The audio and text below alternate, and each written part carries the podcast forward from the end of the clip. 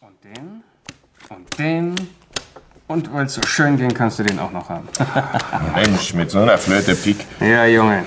Das war ohne drei, Spiel vier, Schneider fünf. Also wenn nicht bald wieder was los ist, werde ich noch ein armer Mann. Mensch, das ist eine Luft hier drin. Ah, Ja. Du gibst.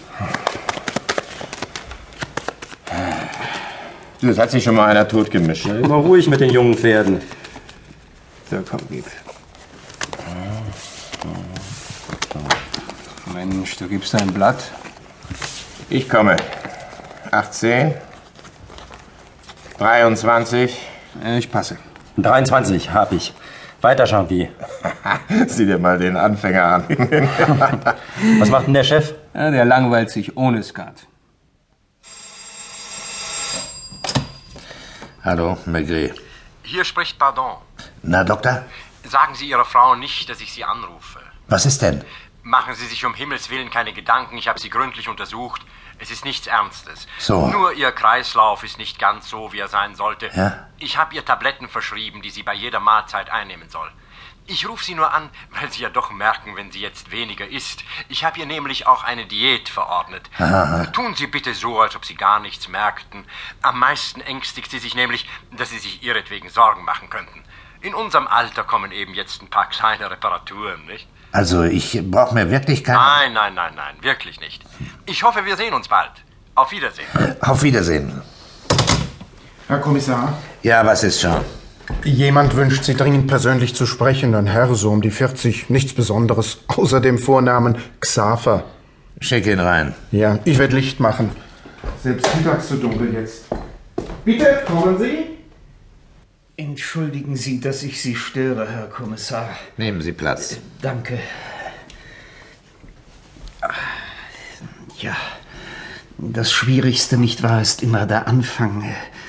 Äh, Darf ich meinen Hut hier? äh, Ja, bitte. Ja, danke schön, danke.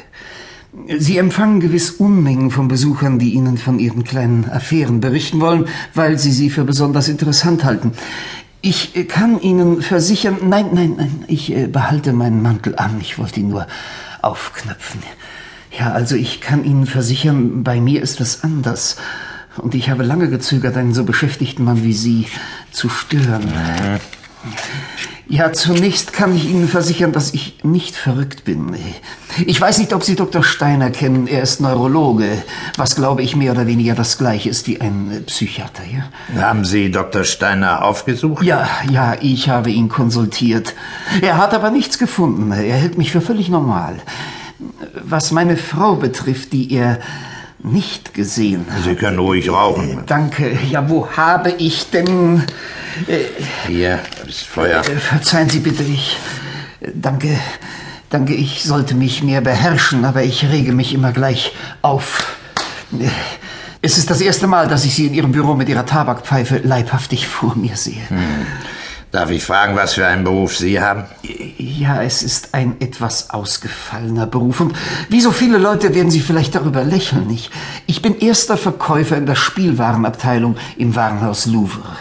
Meine Spezialität sind die elektrischen Eisenbahnen. Wie hübsch. Wenn Sie am Warenhaus Louvre einmal vorbeigekommen sind, dann haben Sie im dritten Schaufenster in der Rue de Rivoli eine genaue Nachbildung der Gare Saint-Lazare sehen können mit Schienen, Vorort- und Schnellzügen, Signalen und Stellwerken. Das hat mich drei Monate Arbeit gekostet. Und glauben Sie ja nicht, dass unsere Kundschaft nur aus Kindern besteht. Erwachsene, darunter Männer in bedeutender Stellung, begeistern sich für elektrische Eisenbahnen. Ist Ihre Ja, Krawattennadel... ja, ja. Ein kleines Eisenbahnsignal. Freie Fahrt.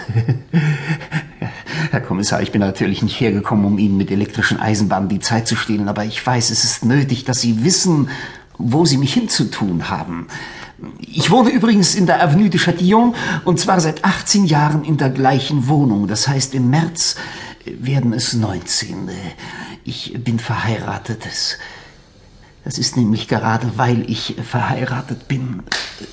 Sind Sie eilig? Äh, Weil ich immer auf die Uhr. Nein, weil Sie immer mit den Fingern schnipsen. Ach so, Entschuldigung. Oh, pardon, ja. Es wäre leichter, wenn Sie die Fragen stellten, aber Sie können es nicht, weil Sie nicht wissen, um was es sich handelt. Ich höre Ihnen zu. Äh, Vor allem muss ich betonen, Herr Kommissar, dass ich meine Frau nicht beschuldigen will. Ich liebe sie. Wir sind seit zwölf Jahren verheiratet und haben uns sozusagen nie gezankt.